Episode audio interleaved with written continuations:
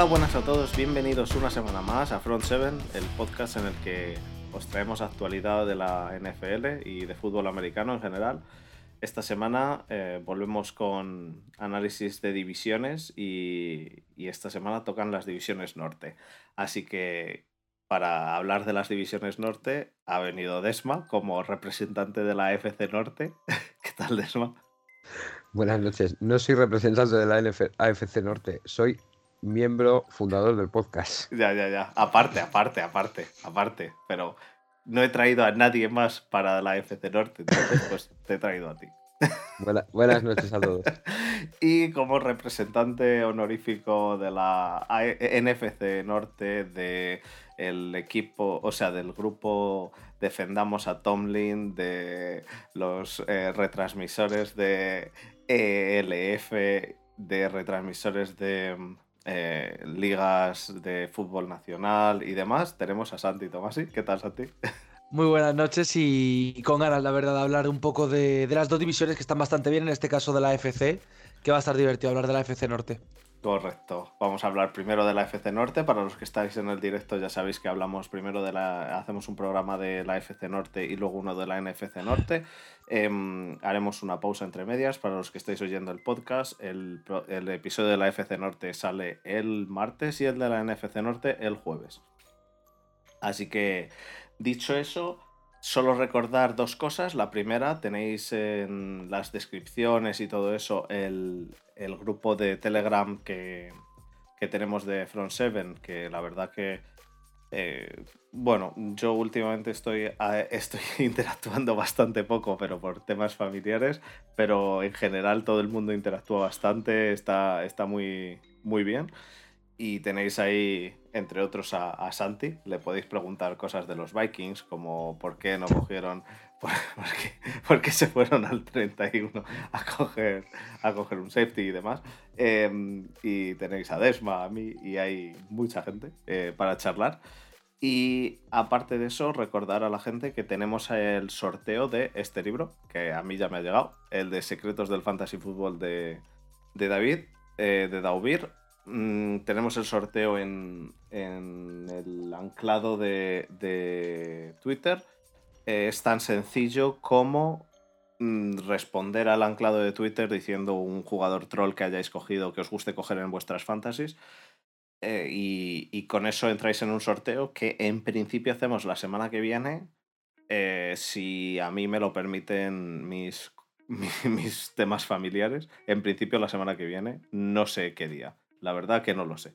Eh, aparte de eso, decir que, bueno, que con esto acabamos lo- el tema de divisiones y la semana que viene quiero hacer un episodio de Fantasy junto a Desma y junto a David.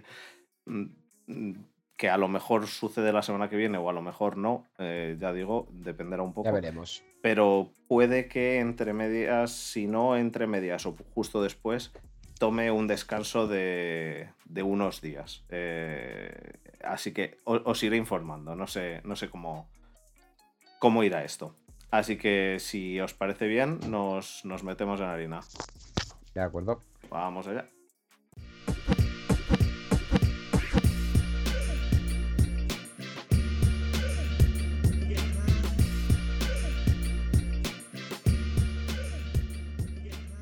Perfecto, pues lo primero de todo, vamos a hablar de la FC Norte, así que Desma, como representante oficial, aparte de miembro del podcast, eh, tú, em, tu Power Ranking de la FC Norte.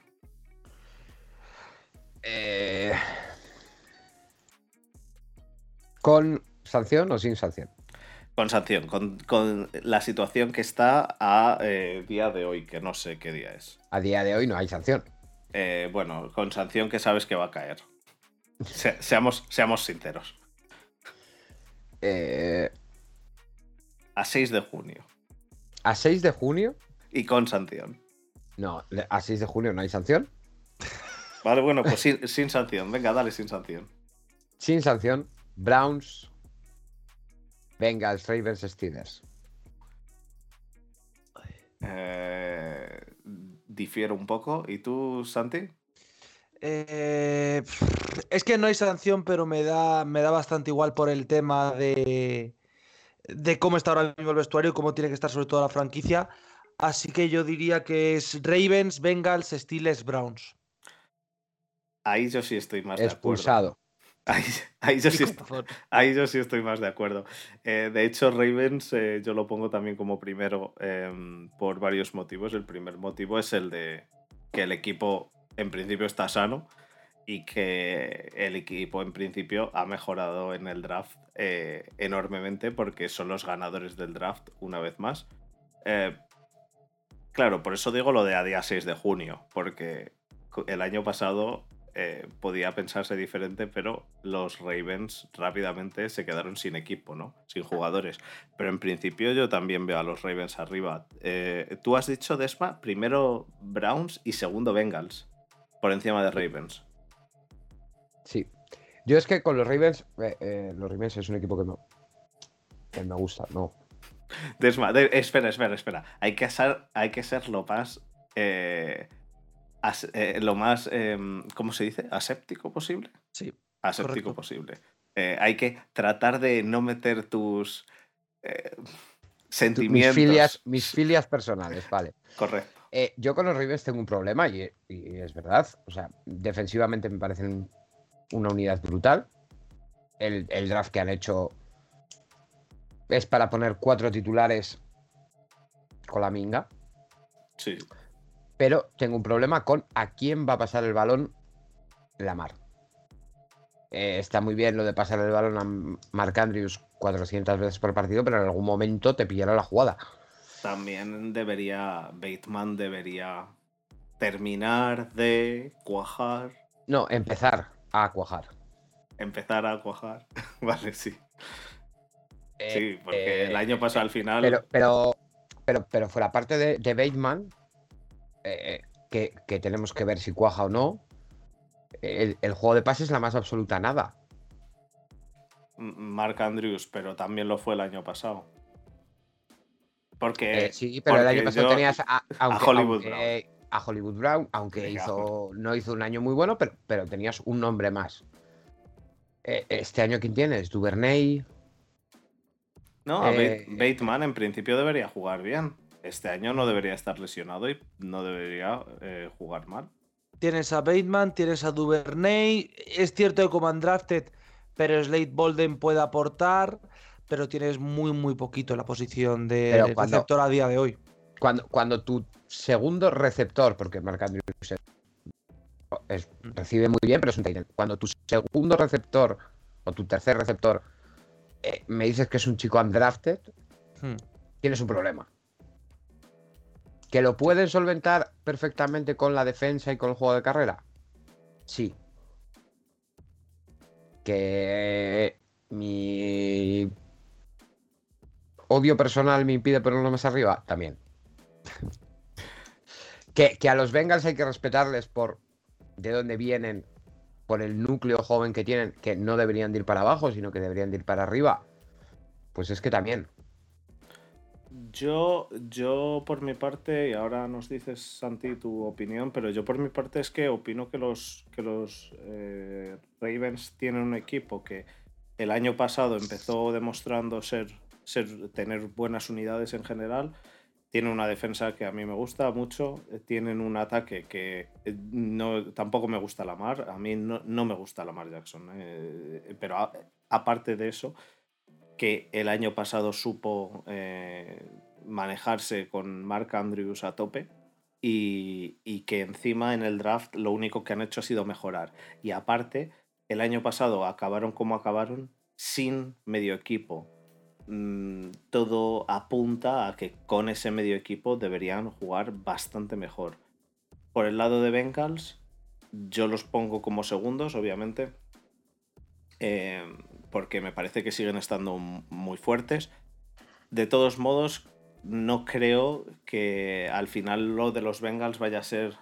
eh, esto también es. eh, habrá que verlo, ¿no? Si, si sigue funcionando o no. Pero no creo que vaya a ser una dinastía como, como pueda ser la que, la que tiene ahora mismo entre manos eh, Kansas City. No creo que los Bengals este año vayan a conseguir, aparte estando en la división en la que están, que, creo que, eh, salvo por el problema que tienen en Steelers en, el tema de quarterback, que a saber qué, qué hostias pasa, y el tema que tienen en, en Browns en el, en el, quarterback también, que a saber qué hostias pasa, porque eso, eso puede ser un buen, un buen culebrón este año. Em, eh, eh, los, veo, los veo por encima de estos dos, pero no los veo despuntando como único equipo. Entonces, no sé, a mí me da la impresión de que los Ravens este año mm, van a estar un poquito por encima. Porque es que además creo que han hecho un draft que ha sido brutal, han reforzado en posiciones clave, excepto en el tema del receptor. Es que eh, yo con los, eh, con los Ravens. Eh, Pero espera, los Ravens es que llevan sin receptor. Es que llevan sin receptor los últimos cuatro años, ¿eh? Sin un receptor bueno. ¿A quién? Hollywood Brown. Hollywood Brown no, a mí no me vale como uno de los receptores top. Pero, pero al final es un chico que era primera ronda, que lo intentaron desarrollar, por el que han atracado. Porque... Por el que han atracado, exactamente. Eso sí que ha sido un atraco. Pero, pero al final tenías un nombre al que, al que podías intentar desarrollar y que decías, oye, mira, pues si el chico acaba siendo lo que se supone que podía haber sido, pues eso, eh, te podía solucionar la papeleta. Es que este año no tienes a alguien que digas, eh, si este chico acaba siendo lo que podía haber sido. De nuevo, Bateman, eh, Bateman va a hacer la posición de Hollywood Brown el año pasado y van a continuar con. Sí, pero es un receptor completamente diferente. Sí, sí, pero va a ser la, misma idea y, tener a Andrews. Pero, pero al final, Hollywood Brown, lo bueno que tenía era que era un speedster bastante claro que te ayudaba, aunque luego no recibiese pases, eh, te ayudaba a, alargar las defensas. Mm. Con Audius y con Bateman eso no lo tienes, porque Bateman es más bien un receptor de posición, un receptor grande, que, al final las defensas se, se va a jugar en 30 yardas. Y eso no sé si es positivo para el juego de carrera de los Ravens, que es en ataque su mayor virtud. ¿Cuál es tu opinión, Santi? Eh, yo mi opinión sí que es cierta que las, las, características de Hollywood Brown y Bateman son muy diferentes. En mi opinión, Bateman es bastante mejor de lo que puede dar Brown. Es decir, Brown creo que es un jugador que tiene una sola característica, que funciona muy bien, es cierto. Eh, digo que Bateman es un jugador que en Minnesota tuvo que jugar un poco de todo, tuvo que jugar de posesión de recepción, de eh, perdón, eh, de posesión, de receptor de posesión debido a que en su primer año no había nadie más y básicamente Tanner Morgan no tiene brazo para más. Cuando le vimos con Annexted sí que le vimos en pases más profundos. Annexted quizás se asemeja un poco más a la mar en cuanto a potencia de brazo, es diferente. Yo creo personalmente que Bateman aporta mucho más de lo que puede aportar eh, Hollywood Brown porque tiene mucho mejor funcionamiento a todos los niveles y porque es una amenaza más diferente, por lo menos. El tema es que está muy solo, el tema es que Mark Andrews funciona, han comentado por el chat el tema de Wallace. Ahí personalmente Tylan Wallace no me acaba de emocionar. Sé que estuvo en Oklahoma State, sé que lo hizo bien allí. No sé cómo puede trasladar a NFL, aunque el año pasado ya estuvo en el roster. A mí no me, no me ilusiona en general. Similar me pasa con James Prots, que al final yo creo que tiene que ser un retornador como tal, que no puede ser usado como receptor. Entonces, al final que sea Duvernay, Bolden, Wallace, ese segundo, tercero y cuarto, no me acaba, no me acaba de emocionar mucho. Aún así, que tengan pocos receptores no me preocupa en general. Es decir, tienen pocos receptores, pero tienen una muy buena, o espero que sea una buena línea, tienen un muy buen eh, cuerpo de running backs, tienen una buena situación en cuanto a posición de tight ends. No solo está Mark Andrews, Boyle creo que puede aportar mucho. Collar también es un jugador que si sale bien lo que le hemos visto es suficiente para que esa cuarta ronda se vea aprobada. La defensiva que tiene me parece que es, en cuanto a nombres, una de las mejores de la liga. Veremos luego cómo funciona, veremos cómo, cómo se ejecuta durante el año, porque tiene muchos jugadores veteranos que pueden tener ciertos problemas de lesiones, que es siempre el talón de Aquiles de Ravens. Pero yo les he puesto primeros precisamente por eso, porque por talento tienen jugadores y porque yo creo que fichajes como por ejemplo el de Hamilton, bueno, fichajes, drafteos como el de Hamilton les van a ayudar mucho a día 2, a día 3, gente como Yabo, gente que quizás no vaya a tener las mejores, la mejor regularidad del mundo, pero sí que va a tener una jugada muy muy buena. Entonces yo creo que por ahí unas jugadas muy buenas. Yo creo que por ahí Ravens ha mejorado mucho este año y deberían ser favoritos. Luego por lesiones veremos. Pero Sí. y Dime. al final Bengals es un poco un cuento maravilloso el año pasado. Fue muy bonito, fue muy espectacular. Eh, la secundaria sigue siendo muy limitada. Cuando digo muy limitada es una forma amable de hablar. Eh, Falta el año gente en pasado, el año pasado de, de, de, de Apple no fue malo. no. Siendo, Pero- siendo la broma que fue en los Giants, Eh, no la verdad malo. que funcionó bastante bien. En, bastante mejor de lo esperado. Sí. Yo el año pasado, a los Bengals, aparte de la secundaria, que, bueno, eh, sí que es algo que, pero que con... Yo creo que con un año más lo pueden intentar suplir. Eh, yo el año pasado el drama lo veía en la línea, que es que cada partido había dos o tres jugadas en las que decías, lo matan. Sí. Lo, lo matan a Burrow. Y se supone que este año eh, ese talón de Aquiles eh, del ataque lo han solucionado. Lo han Bueno, pagado, sobre todo. Lo han No pagado. lo han solucionado, Eso pero lo han es, pagado. Eso es, eso es, eso es. Lo han lo han pagado, no lo han solucionado, no se sabe hasta que no veamos esa línea funcionar, ¿eh? La duda que me genera sinceramente y que me genera desde el momento en el que firmaron es Ted Carras. Creo que Capas sí puede ser titular desde día 1, creo que la El Collins puede ser titular desde día 1. Carras es un jugador que en Patriots funcionaba prácticamente como rotacional, es decir, sí que le hemos visto titulares en ciertos momentos, pero no han sido partidos muy positivos para esa línea ofensiva de Patriots. A mí si se plantean que sea el centro titular, no sé si me acaba de convencer. Si es el sexto hombre de la línea guay, pero si es titular creo que no solucionas todos tus problemas. Pero eh, hablo de memoria, ¿eh? Llevo unos días desconectado y unas semanas. Mm. Y eh, esta gente no tenía Billy Price de center. Mm, creo que no. Es decir, juraría que es uno de los que han dejado ir, pero te lo confirmo. Es decir, Billy Price, eh, De todas. de es todas agente libre, efectivamente. Está de momento como agente libre, no ha firmado todavía No ha firmado con con nadie. nadie. Y el año pasado estuvo en, en Giants, claro. Yo recordaba que el año pasado había estado en Giants. Vale, Que pero fue cuando traspasaron por Hill. fue primera ronda con esta gente. Mm, Correcto. Eh, hombre, el tema de Carras, yo, yo supongo que lo habrán fichado para ser el center titular. Bien rodeado. Todos sabemos que la línea de Patriots por nombres normalmente no es. Es más bien por, por sistema y por cómo está entrenada. Eh, si sale de allí y funciona en Bengals, yo creo que han solucionado el tema de la línea bastante mejor de lo que cabía esperar cuando acabó el año. Con que intenten que no maten a Burrow, eh, para mí el cuerpo de receptores es una pasada, está muy bien. Con Higgins, con Chase, con Boyd. El Titan se les ha ido Usoma. Que tampoco es que aportase mucho, pero sobre todo en el juego de carrera bloqueaba muy bien. Y no sé cómo lo van a conseguir solucionar. Y en el running back tienen a Mixon, siguen con Perín con- como número 2.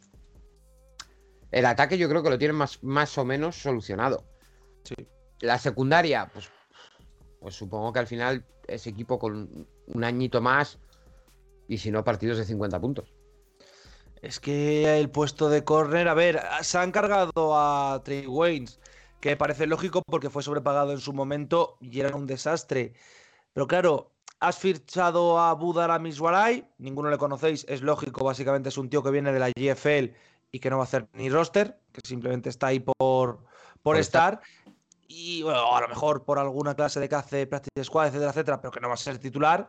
Y de wide receiver 2 está o Trey Flowers, que en Seattle tiene muy buen recuerdo de él, o a Wisi, o a mí me fa- o Mike Bueno, a Wisi- a- Hilton, a- a quizás. Wisi no hizo pero- mal año el año pasado. No, es verdad que no hizo mal año, pero a mí de corner 2 creo que se queda un poco un poco flojo, sinceramente, pero bueno.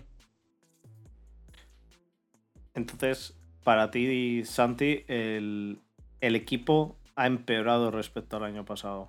No, no, no, ha mejorado, pero creo que lo del año pasado no es sostenible. Es decir, Vale. mi problema con los Bengals no es que sea un han empeorado, creo que han mejorado, pero el 17 del año pasado es muy dependiente del colapso de Ravens a final de temporada y de los problemas que tiene Steelers, que ahora hablo de ellos, pero creo que los mantienen. Y sobre todo creo que hay uno que no sé si ha desarrollado bien. Pero el tema de Bengals es, acabas una temporada difícil, con un muy buen final de año, con un final de año muy espectacular, y en playoff, no voy a decir que es suerte, porque nunca es suerte en playoff, pero se suceden las cosas. Es decir, de repente tienes un primer partido muy igualado contra Raiders que acabas ganando más o menos bien. Un segundo contra Titans que podrías haber perdido perfectamente y ganas por sorpresa. Un tercero contra Chiefs que pasa lo mismo. Hubo mucho que fue dependiente de que su kicker hizo una temporada histórica. McPherson hizo una temporada histórica para ser rookie. El rendimiento de un kicker está muy bien, que se lo digan a los Ravens pero no es algo que se pueda trasladar de un año a otro de forma tan normal porque es muy dependiente de la situación de campos en lo que se quedan, de la situación de campo en la que se quedan. Entonces yo creo que por ahí Bengals va a tener lo difícil. Es un equipo de playoff, que nadie me malinterprete, pero creo que llegar otra vez a la Super Bowl es algo que el año pasado era difícil de creer y que este año, sobre el papel, repito, parece difícil. Y dices que los, los Steelers tienen unos problemas que en principio no han solucionado y uno que no han desarrollado bien. ¿Cuáles son los problemas que ves en los Steelers ahora mismo? Eh, para porque mí, yo veo, eh, no ahora mismo veo tres, pero bueno, a ver tú. Yo del Cubi no voy a hablar, porque sinceramente lo del Cubi creo que todo el mundo asumía que cuando se retirase Ben la posición iba a estar comprometida, porque es lógico. Han fichado al que creo que puede ser la mejor opción que tenía en agencia libre y que no fuese un trade, así que no se puede quejar tampoco ahí el aficionado, porque lo que han hecho es lo lógico con Trubisky. Obviamente, Pickett no me no, gusta. no puedes, no puedes no querer a Tomlin. No, no, no, no, no, no. La posición de Cubi a mí, Pickett no me gusta en primera ronda, lo hemos hablado mucho, lo hemos debatido mucho. Decisión que a mí no me acaba de emocionar, pero es lógico que confían en él. Es cierto que Pickett, Rudolph, Trubisky, es cierto que Truby a lo mejor tiene más piernas, pero no necesitan un playbook muy diferente entre ellos. Eso yo creo que te beneficia. Sí, yo creo que tener a tres cubis similares al menos te beneficia en el sentido de no necesito desarrollar un nuevo playbook, no necesito cambiar cosas. Si piensa Trubisky que el otro, entre comillas, pues sabes que va a ser el titular, sea Pickett, me parece lógico. Mi problema con Steelers es de línea y el problema que no han solucionado defensivo, ya ahora me explico. El problema de línea creo que es obvio, creo que es evidente. Es cierto que es un problema que viene de antes, que al final la línea de Steelers necesita mejoras. No sé si es nombres lo que necesita, sinceramente, que sé que esto ha llevado a mucho debate dentro de la fanaticada de, de la franquicia. No sé si es de verdad necesitan talento o que necesitan mejor eh, entrenador de línea. Puede ser que sea lo segundo, y lo digo muy en O serio, dos, porque o las dos cosas. O las O dos cosas. yo, pero- yo creo que son las dos juntas, sí. para mí al final, a estas alturas, y siendo aficionado de Vikings, eh, lo más importante es que la línea funcione. Es decir, de verdad, que sí que la línea funcione a nivel de ser bien entrenada. Le puede faltar talento, pero si está bien entrenada va a mejorar mucho. Esto viene con el debate sobre Matt Canadá, que es un debate donde yo sí estoy más de acuerdo en que no sé cuánto tenía Roethlisberger que ver, pero que la ofensiva de Steelers el año pasado a veces parecía algo desfasada con la actualidad. Y el problema que no han resuelto para mí, que sé que es polémico porque son una de las mejores defensivas de la liga, lo llevan siendo unos cuantos años, pero es la de la defensa en general. Es una defensa que ha hecho dos años, tres años muy, muy buenos, a un grandísimo nivel, cuyo front seven tiene nombres que son extraordinarios, de un nivel altísimo, que evidentemente nadie puede dudar, que fichajes como el de Miles Jack apoyan, que TJ Watt es uno de los mejores jugadores defensivos de la liga, Devin Bush, etcétera, etcétera. Eh, Minka Fitzpatrick, obviamente, fue un buen trade para ellos. Es una, es una defensa veterana. Y si algo nos ha enseñado la NFL es que las defensas suelen caerse antes que los ataques. Porque son más fáciles de explotar, porque son más fáciles de encontrar su punto débil. Es muy difícil que una defensa mantenga su nivel durante cuatro temporadas. Steelers para entrar en playoff necesita que su defensa se mantenga cuatro temporadas. Eh, creo que es muy complicado, sinceramente, y creo que este tiene que ser el primer año de transición serio de, de Steelers y que este sí puede ser un año donde caigan en récord negativo, que este sí va a ser un año donde la cabeza de Tomlin esté bastante más en peligro que en años anteriores. No no creo que no sea un equipo competitivo, pero a mí me da la sensación de que este año Steelers sí que puede tener el problema de que de repente lo que te ha funcionado durante tantos años empieza a sufrir un poco más de lo que ha sufrido otras temporadas.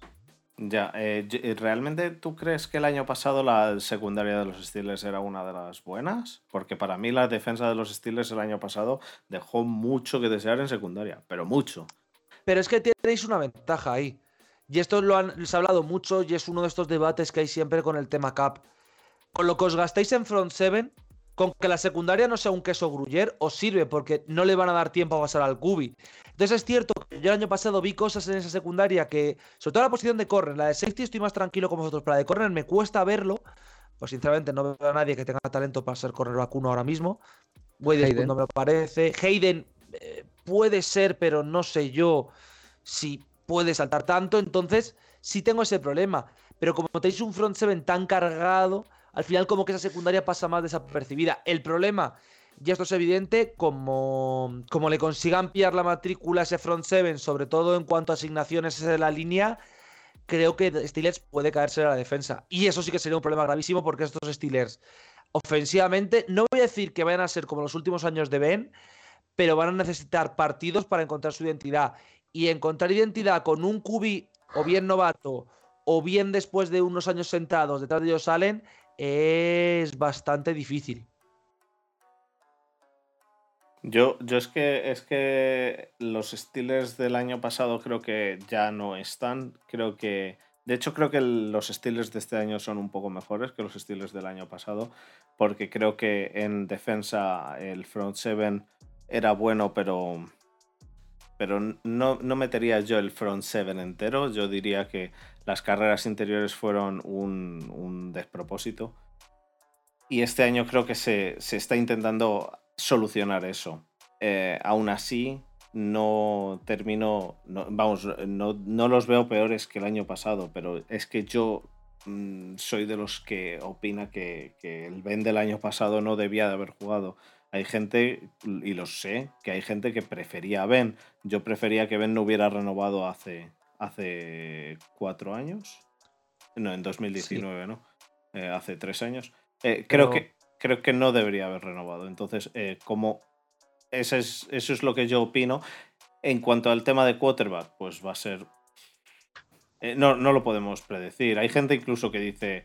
Ah, no, Trubisky es muy buen, como dices tú, un muy buen quarterback de transición.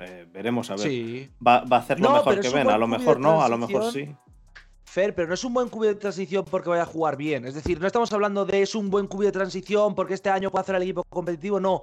Es un tío que tiene experiencia en la liga, es decir, que tiene experiencia leyendo playbooks, que en eso no va a tener problema. Que el playbook de Canadá tampoco parece que vaya a ser una innovación técnica espectacular, es decir, que lo va a entender bien. Que puede jugar de titular semana 1 si Pickett no está preparado. Y que si le sientas semana 7 no te va a montar un pollo. Es decir, con eso me refiero a un buen cubi de transición. No alguien que vaya a jugar bien a semana 1, semana 2, semana 3, semana 4, sino alguien que lo va a hacer lo suficientemente decente para que cuando le sentéis no sea un drama y que si se tiene que dar toda la temporada tampoco sea para prenderle fuego al estadio. Y cuando yo hablo de cubo de transición, hablo de un tío solo que menos loco, exacto. Es decir, un tío que te va a hacer la temporada. Y por cierto, un comentario sobre, sobre el año pasado. En Steelers hay muchos equipos, para mí esta estadística es importante, ¿vale? Sé que mucha gente no la tiene en cuenta, entiendo el motivo, pero para mí es muy importante ver los partidos en los cuales hay una diferencia de menos de 7 puntos. Porque normalmente te indican los partidos igualados y sobre todo los partidos que suelen ganar por situaciones que pueden irse de otro lado. El año pasado los Steelers son uno de los equipos que más ganan partidos en esta situación.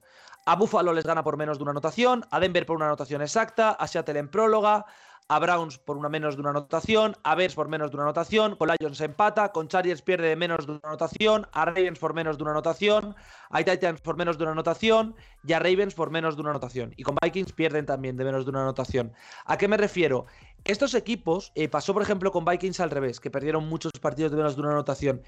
Cuando tú pierdes o ganas muchos partidos por menos de una anotación, lo habitual es que el año siguiente no repliques los resultados. Es decir, este año, por ejemplo, los Steelers creo que tenían un 6-2. Lo lógico es que este año no lleguen al 6-2. Igual que los Vikings tuvieron un 1-7 y lo lógico es que este año no repitas un 1-7, porque es casi imposible perder tantos partidos igualados o ganar tantos partidos igualados. Por tanto, yo sí creo que estos Steelers son una mejora respecto a los Steelers del año pasado, pero igual que pasa con lo que he comentado antes de Bengals, igual que lo que quiero hablar de Browns luego, creo que su resultado es algo más entre comillas, lo de ficticio, ¿vale? Quiero que se me entienda, es algo menos positivo de lo que puede parecer. Es decir, el 9-7-1 es un buen resultado, es una buena temporada, pero no implica que el equipo fuese un equipo de nueve victorias aseguradas a final de año. Era un equipo que tenía cuatro victorias aseguradas y cuatro derrotas aseguradas. Entre medias, podía pasar cualquier cosa. Steelers son muy competitivos, son un equipo que más allá de que luego Tomlin puede tener problemas de quizás no estar a la altura de los mejores de la liga, es lo suficientemente bueno para hacer que el equipo compita. Entonces estás en ese punto donde ganas muchos partidos por, como se diría aquí en España, cojones, y pierdes muchos partidos por lo mismo. Entonces, no es algo que podamos replicar en cuanto a récords de si este año ganan 9 y mejoran roster, pueden ganar 11. Van a estar otra vez en esa burbuja de 5 victorias si la temporada se te da muy mal, 11 victorias si la temporada está muy bien, y todo lo que está entre medias, pues bueno, pues un poco lo que pase. Yo, yo creo. Eh, bueno, sí, Desmadre, di, di, tú. Eh, yo creo que eh, el tema de Tomlin está muy trillado y a todos nos gusta las risas y el salseo, ¿no? Pero eh, yo creo que Tony no está al nivel de los grandes gurús, sobre todo los nuevos gurús jóvenes que han entrado a la liga, eh, esas mentes ofensivas, sea McVeigh, sea Kingsbury, sea Lafleur, Shanahan, todos los conocemos. Pero yo creo que es verdaderamente top en gestión de egos en vestuario. Hmm probablemente sea eh, el, el mejor head coach en, eso en la liga. Eh, Belichick no me vale como opción, porque Belichick en cuanto hay un ego directamente lo larga. Eh, creo que mm, una buenísima muestra es cuando mandó a a linebacker a Collins directamente a los Browns a cambio de una sexta ronda, cuando era una estrella absoluta de su equipo. Eh, yo creo que lo de Tomlin está muy bien, pero eh, es que a mí el que me falla, sobre todo para el ataque, es Canadá. Mm.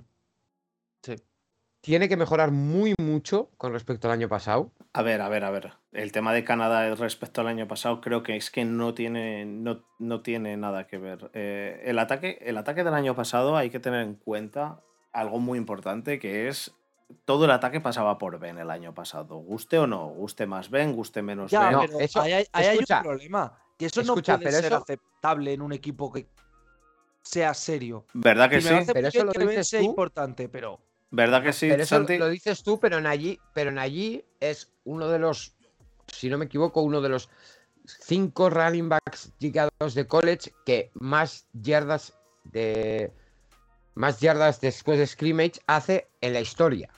Vale, espera. Así que no pasa todo por ver. Sí, sí, y también hay que, hay que decir, hay que decir que esto es importante, que Najee Harris fue el año pasado el jugador que más toques tuvo de balón con 381. Eso es cierto. Es decir, porque no hay otra, porque Ben no podía, porque a Ben se le caía ya el brazo el año pasado y lo sabéis, y no podía, y, la lesión, la lesión que tenía, eh, que que, oh, eh, eh, lo que estábamos debatiendo el otro día, eh, no, podemos, no podemos tener en cuenta el año pasado de, Mayfield porque estaba lesionado. Bueno, Ben estaba lesionado a nivel que no podía, no utilizaba las piernas y lo sabes también. Pero es que, espera, espera, ben, no es que estaba, un momento, pero Ben no estaba lesionado, Ben estaba de jubilación anticipada. Bueno, sí, de jubilación anticipada, de lo que quieras, pero no utilizaba, no utilizaba el tren inferior para pasar el balón. Y si no utilizas el tren inferior, y lo dijo, y si no utilizas, y encima a mí me pareció mal que lo dijese, porque por lo menos no lo digas. Si no utilizas el tren inferior para pasar el balón, dime qué clase de puntería y fuerza consigues eh, darle al balón. ¿Qué pasa? Pues que en todo el juego de pase fue un drama, a pesar de que los corredores, o sea, de que los receptores no han, no, no son, no son sin, sin duda, no son los top de la liga, top 1, top 5, pero son, son receptores que son bastante, bastante buenos. ¿Y que, quién, quién se, ¿quién se salió? Pero ¿quién se salió el año pasado en el cuerpo de receptores? Pat Freyermuth. ¿Por qué? Porque es un Titan que coge el balón cerca, que llega más eh, llega en, tiene una ventana más grande. Entonces, el año pasado, a pesar de, a pesar de que Najee corriese mucho, corrió mucho porque Ben ya no podía, pero el pero el playbook que hizo Canadá fue por y para Ben. lo que dices, eh, Santi, de que, de que no debería en un equipo serio eh, pasar todo por el quarterback, eh, estoy de acuerdo. Entonces estamos de acuerdo en que Tomlin debería irse. Tomlin dimisión. no, pero realmente... acabas, escúchame, acabas de, de mentir a la gente porque has dicho que el que realmente se salió fue Freyermuth en el juego de pase. Mírame por favor las estadísticas de Freyermuth porque yo entiendo que estéis todos la fanática de Steelers porque pinta muy bien. Pero es verdad que, que pinta muy bien. ¿Qué quieres? ¿Que mire, ¿Que mire la cantidad de pases que el, eh, eh, targeteados y que cogió el balón? ¿O qué quieres que mire? Me vale que mires la cantidad de pases targeteados, los caches y las yardas. obviamente Dionte Johnson hizo más yardas. Es ridículo no pensar eso. No, no, pero escucha, pero no quiero. Pero, vale, el tema con Freyermuth es que Freyermuth eh, pasó algo que nos pasa a todos con nuestros equipos. Los aficionados de Steelers visteis mucho más a Freyermuth en cuanto a posición en el campo y tal, del efecto real que tuvo sobre. No sobre el juego, sino sobre las yardas y los targets. No, no estoy diciendo. no estoy diciendo. No estoy diciendo que tuviese un efecto real sobre yardas y targets. Estoy diciendo. has dicho, has dicho hace has dicho hace dos minutos que quien realmente se salió el año pasado en el juego de pase fue Freyermuth. Vale. No es real. No es real. Lo habéis visto como esa esperanza de eh, puede ser un Titan mm, no. que no hemos visto aquí desde. desde no me refiero a eso, ¿eh? es. me refiero. James. Eh, obviamente no puede. obviamente. Vale, perdón. Freyermuth no fue. no fue Andrews, es cierto. Pero la diferencia entre Freyermuth y, y Deontay Johnson, el cual hizo un buen año, más o menos. Muy bueno. Eh, es la diferencia principal es que los targets que se hizo a Freyermuth, Freyermuth cogía el balón y funcionaban bien. Y de los targets de Deontay Johnson, pues un 50% no le llegaban, le llegaban a tomar por el culo. Y, y eso era achacable en la gran parte de ello a Ben. Entonces, esos drops que hizo Johnson el año este pasado y el anterior. este año no tenéis a Ben. Por lo tanto, este año. Por lo tanto, este año, por lo tanto, este año, el equipo en ataque es totalmente diferente. Este año veremos a ver qué hace Canadá, que no va a tener nada que ver, o no debería tener nada que ver, con lo que hizo el año pasado con Ben. Porque el año pasado con ¿Para ti diferente es mejor? ¿O es solo diferente? Para mí es diferente. Eh, para mí diferente es que puede ser mejor, pero mm, depende mucho de, las capacidades que demuestre Trubisky en el equipo. Parece pues... Junior, hijo puta, gallego. Eh, ¿Para ti es mejor o es peor? No me digas. Yo, puede ser yo tengo, yo tengo más ganas de ver. Yo tengo, yo tengo más ganas de ver este, este ataque. Yo tengo. Eh, si no he visto jugar en los Steelers a ninguno de ellos, si, si es Rudolph, es peor. Pero si es cualquiera de los otros dos, tengo muchas ganas de verlos porque creo que pueden conseguir más que lo que consiguieron el año pasado con Ben. El año pasado y el anterior. ¿Por qué? Pues porque Ben lleva siendo mayor y gordo, porque realmente lleva siendo mayor y gordo mucho tiempo. Rellenito de amor. Rellenito de amor, rellenito, de, amor. que el hijo de. Que, que el. que el. Eh, el Ben de los huevos eh, adelgaza todos los años, adelgaza eh, durante el verano. Y bueno, menos el año que se convirtió en un cavernícola. Pero adelgaza siempre, todos los años adelgaza y luego empieza a engordar y llega el primer partido y dices, eh, otra vez el ventonel. todos, los, todos los jugadores se ponen en forma durante la liga. Y ven al revés. engorda. Exacto. Entonces, ¿Tengo yo más ganas de ver este equipo? Week 1, 250 libras. Week 16, 370. El, problema que tiene esto es lo que, dice, lo que dice Marcos en el chat. Que Ben al vestuario le, daba una energía que seguramente y una eh, fuerza que seguramente un capitán como pueda ser eh, solo TJ Bad o sean TJ Bad y Trubisky, pues no le va a dar. Entonces, esa puede ser una diferencia importante. Pero, pero yo tengo muchas ganas de ver el equipo. Tengo ganas de ver al equipo y creo que el equipo va a ser mejor que el año pasado. Porque yo no me convenció nada cómo acabó el año. Eh, bueno, cómo acabó el año, porque en general, porque Ben, para mí, lastraba al equipo en cuanto a que se sabía cuándo se iba a correr, se sabía cuándo se iba a pasar. Es que se sabía, es que, es que lo veías desde antes y sabías si estaba bajo center o si estaba en, en shotgun, sabías perfectamente lo que iba a pasar en, en todos los partidos. Entonces, eso yo espero que no suceda más. Y pasamos a los Browns. Desma, tú has dicho que los Browns los primeros. Pero ¿cómo tienes tan poca vergüenza? ¿El qué? ¿El qué? ¿Quieres, ¿Quieres decir algo más de los Steelers? No, tengo ningún problema. Mete, mete. me mete. libre. Eh, si estáis, No, no, si no, no, no. estáis de acuerdo en eso, joder, decidlo, que no pasa nada. Pero no, no es estar. Yo sí estar. estoy Es de acuerdo, pero me ha hecho mucha gracia el final de speech de y ahora callaros que vamos a hablar del otro equipo. Venga, No, no, no, no, no, no, no. Venga, ritmo. Es, porque, es porque llevamos 41 minutos, pero Desma, dale, sí. dale. No, no, no, no, no. Dios me libre. Yo lo único que, que me gustaría eh, apostillar es lo que dices que ha dicho Marcos de la energía, del capital. Eh, hay que recordar que este tío, cuando se draftea a Mason Rudolph, lo primero que hace es decir, será todo lo capitán que quieras, pero lo primero que hace es decir, eh, yo aquí a este tío no estoy para enseñarle. Que sí, que sí, no, no te estoy diciendo, no te estoy diciendo en cuanto a eso, te estoy diciendo en cuanto al, en el juego. En el juego, igual que, mira, igual que vimos al equipo coger y decir en los Rams, ¿dónde está Aaron Donald? Ahí está Aaron Donald. ¿Qué hacemos Aaron Donald? Y Aaron Donald dijo, en los Steelers eso lo hacía Big Ben. Que por cierto deben de pesar por el estilo.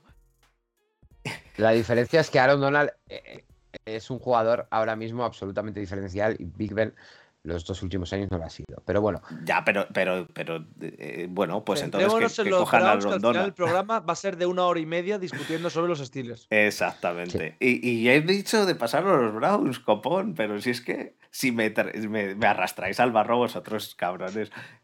Los Browns, Desma, has dicho que los Browns los primeros. Lo primero. mm, a día 6 de junio hemos dicho. ¿eh? Lo primero, pasa de eso que fumas. Pasa de eso que fumas porque no, no te lo crees ni tú. ¿Por qué? Adelante. Eh, me parece, eh, en cuanto a roster, me parece, quitando el receptor 2, me parece el mejor roster de, de largo de la división. ¿Y el año pasado? Pero, pero vamos a ver, pero que no me hables del año pasado. Ya, pero es que no ha cambiado. aquí a hablar del año pasado. Es que del Es año que no ha pasado ya cambiado. hablamos del año pasado. Ya Eh. he perdido pelo el año pasado. Es que no ha ya cambiado, he Desma. engordado, ya todo sí ha cambiado. ¿Quién lo ¿Y el coach? ¿Y el coach? Bueno, pero el coach tendrá que hacerse. El coach tiene ahora mismo un quarterback más que se asemeja más a lo que tenía en Minnesota el que el que tiene que el que tenía el año pasado, que era un chico que tenía el hombro roto, que no se nos olvide. Y el coach el año anterior mete al equipo en playoff. Si no llega a ser por el tangazo de Kansas, eh, probablemente habría llegado a la final de la FC. Eh, se ha metido en ese equipo a, a Mari Cooper. Yo pienso que tenemos un agujero muy, muy, muy claro en, en el interior de la línea defensiva. Muy claro. Que no entiendo cómo no se ha solucionado en el draft.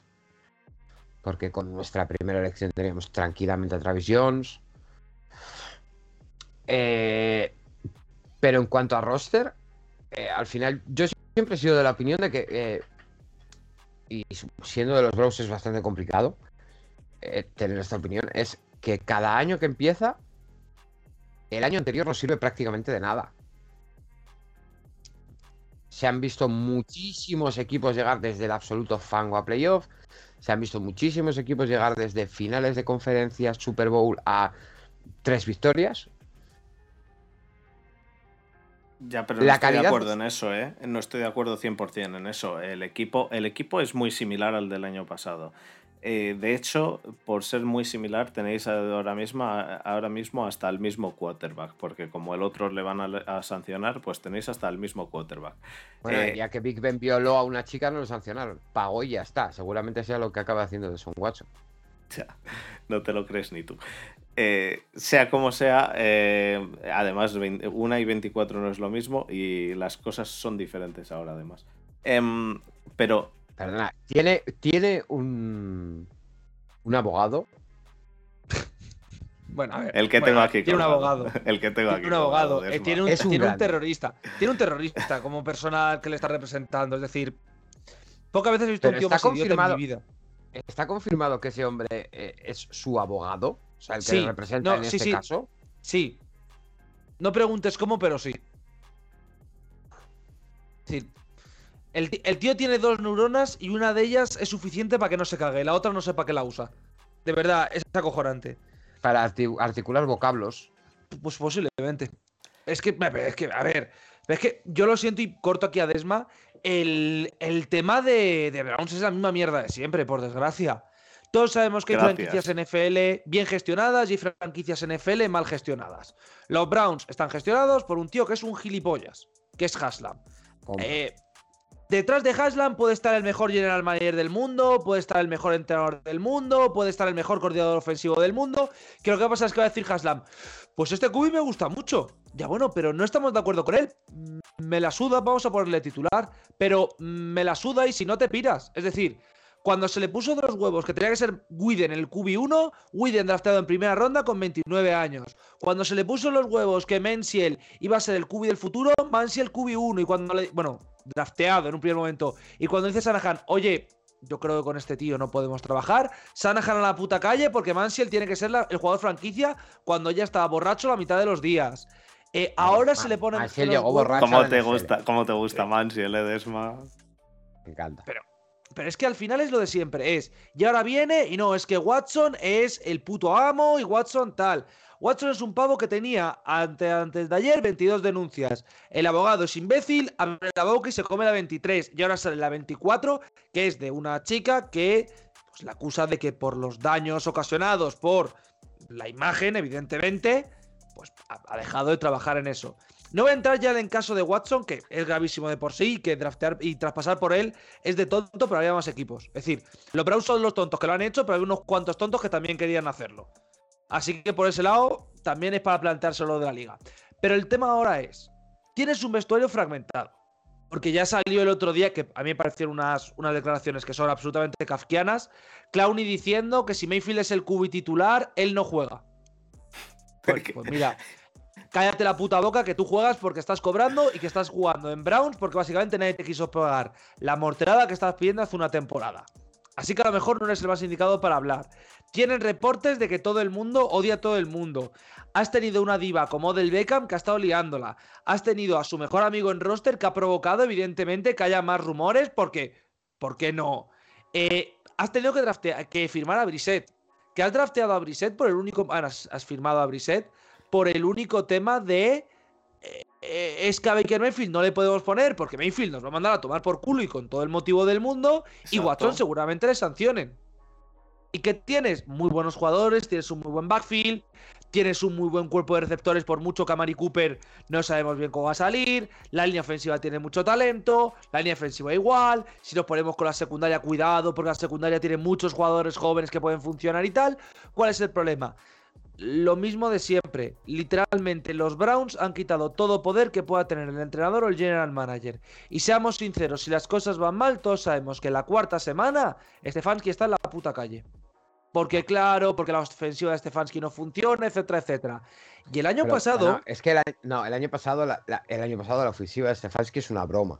sí, estoy de acuerdo. Y lo hablamos además varias veces de que yo personalmente hubiera sentado a Mayfield tal y como tenía el hombro. Y pones a Kinum, que es un tío que sabe esa ofensiva, porque ha jugado con ella, con un sucedáneo, y puede funcionar. Es que, es que como te gusta Kinum, es que como te gusta. No, coño. Pero es que es un cubi que Tienes ya ha razón. jugado.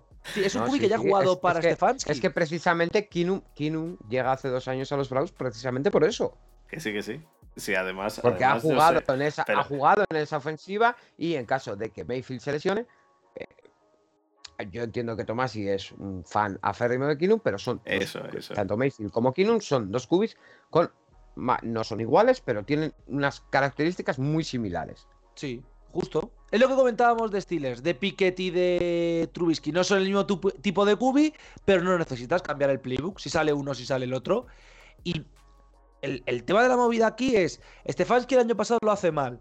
Pero a mí, cada vez que salen más noticias y más mierda y más comentarios de dentro del vestuario y más comentarios de la prensa, la sensación que me da es que el año pasado Haslam decía que era Super Bowl o me peto a todo el mundo y que llegó un punto del año que es Mayfield se está muriendo, hay que poner a Mayfield. ¿Por qué? Mm, porque aquí lo importante es ganar el anillo. Oiga, pero que Mayfield no puede ganar porque se está muriendo, que es que no tiene hombro, que es que no es un cubi funcional.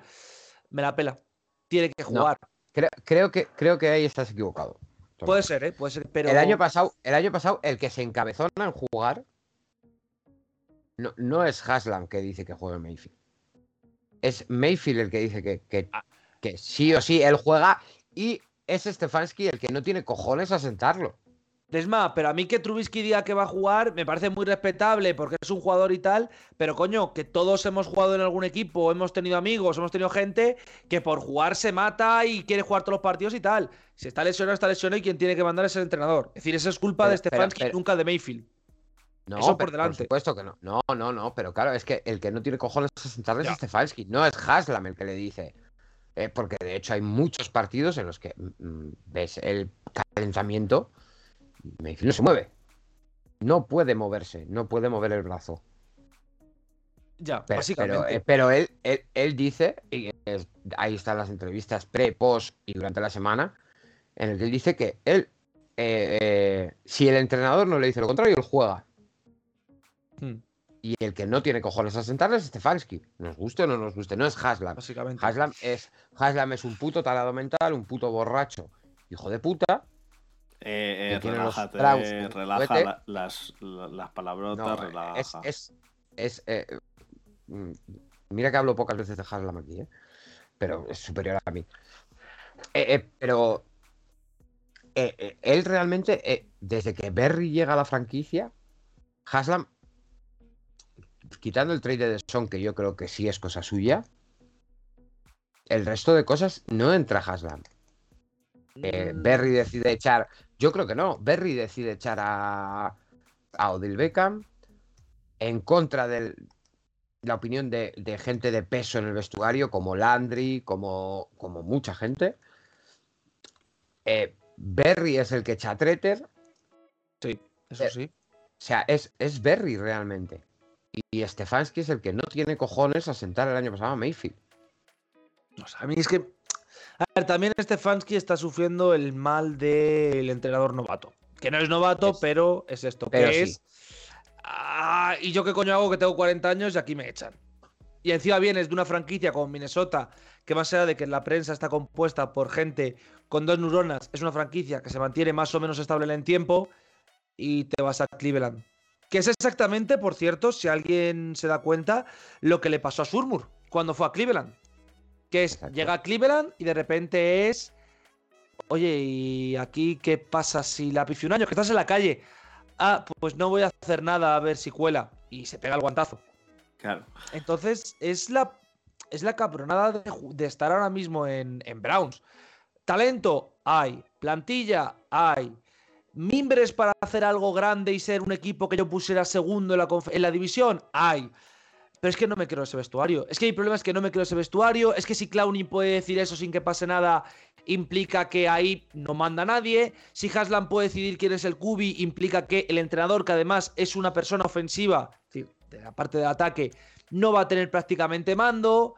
Y claro, si el entrenador no tiene mando, mm, pues todos sabemos lo que pasa que el equipo colapsa. Y el año pasado lo que pasa en Browns, más allá de que Mayfield esté mal, es un colapso, porque hay partidos donde el equipo dice, nos hemos quedado con nosotros mismos, no jugamos, y nos hemos quedado con nosotros mismos y no jugamos. A mí se me viene a la cabeza la victoria con Vikings, que es una victoria 14-7, donde el ataque se encabrona, dicen que no juegan, y porque Vikings tiene un mal partido, pero es un partido que en cualquier otra situación pierdes. Y las sobas que le pegan Patriots y Cardinals son de equipo que no se presentan en campo.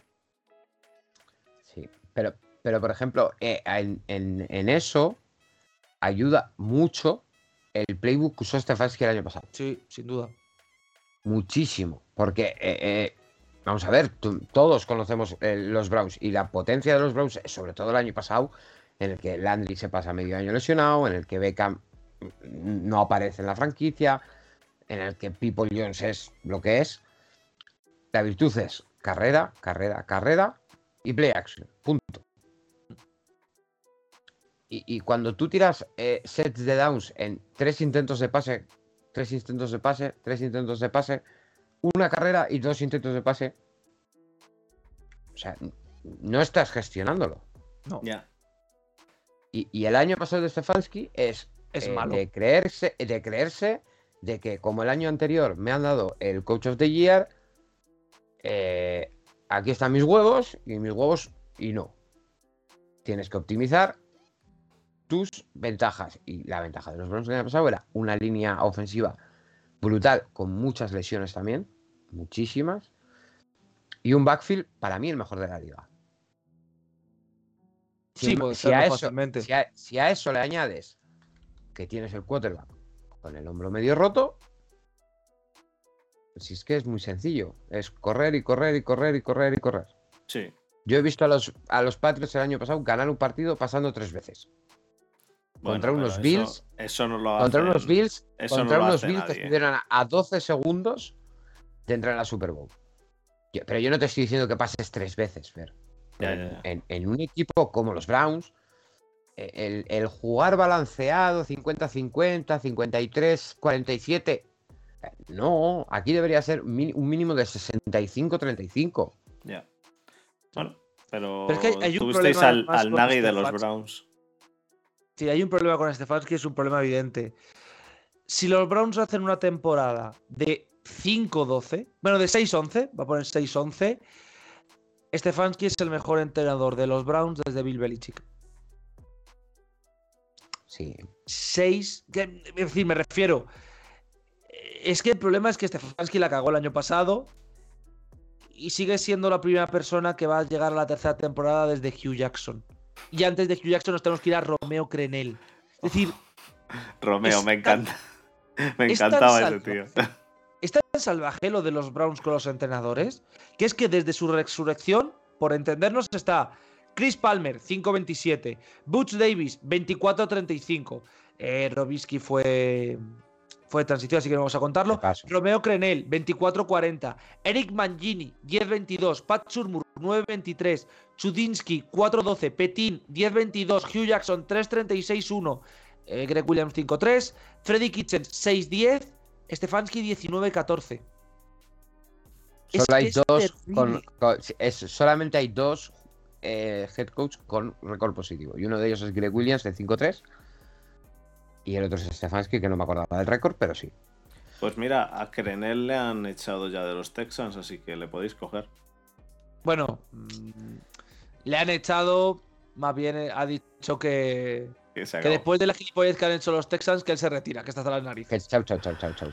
Algún, algún día habrá que hablar también de lo que hicieron ahí los Texans, porque. es- Bueno, bueno. ¿Rebajas O'Brien? Ya hablaremos de ello. No, si, si O'Brien no es el culpable. Es el señor que tiene ahora de GM. Pero bueno. Es- eso se demostró. O'Brien también ayudó un poco. Pero O'Brien. bueno, sí, se, se demostró, se demostró que O'Brien era a lo que era, pero que no todo era cosa suya. Sí, porque O'Brien se fue y continuó la fiesta. Así que. Pero bueno. Exacto. Bueno, chicos, eh, llevamos mucho tiempo ya. eh, Nos hemos pasado en 15 minutos, así que yo creo que podemos ir al cierre, ¿vale? Muy bien. Vamos allá.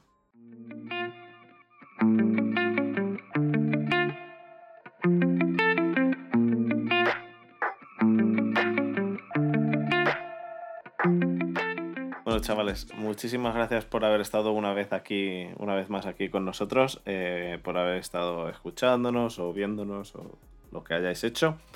Em, recordar una vez más que esta semana volvemos a tener doble episodio. El jueves aparece el episodio de la NFC Norte. Así que, dicho eso, solo deciros que animaros a, a meter- meteros en el grupo que tenemos de Telegram, que nos lo pasamos bastante bien. Y charlamos de fútbol americano 24 horas al día, porque hay gente hasta de, hasta de Argentina que está por ahí, FESAM, y, y si queréis os da charla hasta por la noche. Así que nada, chavales, eh, muchísimas gracias Santi, muchísimas gracias Desma, y nos vemos en un minuto para el próximo episodio. Bueno, igual son dos. Bueno, igual son dos. Venga, un abrazo. Hasta luego.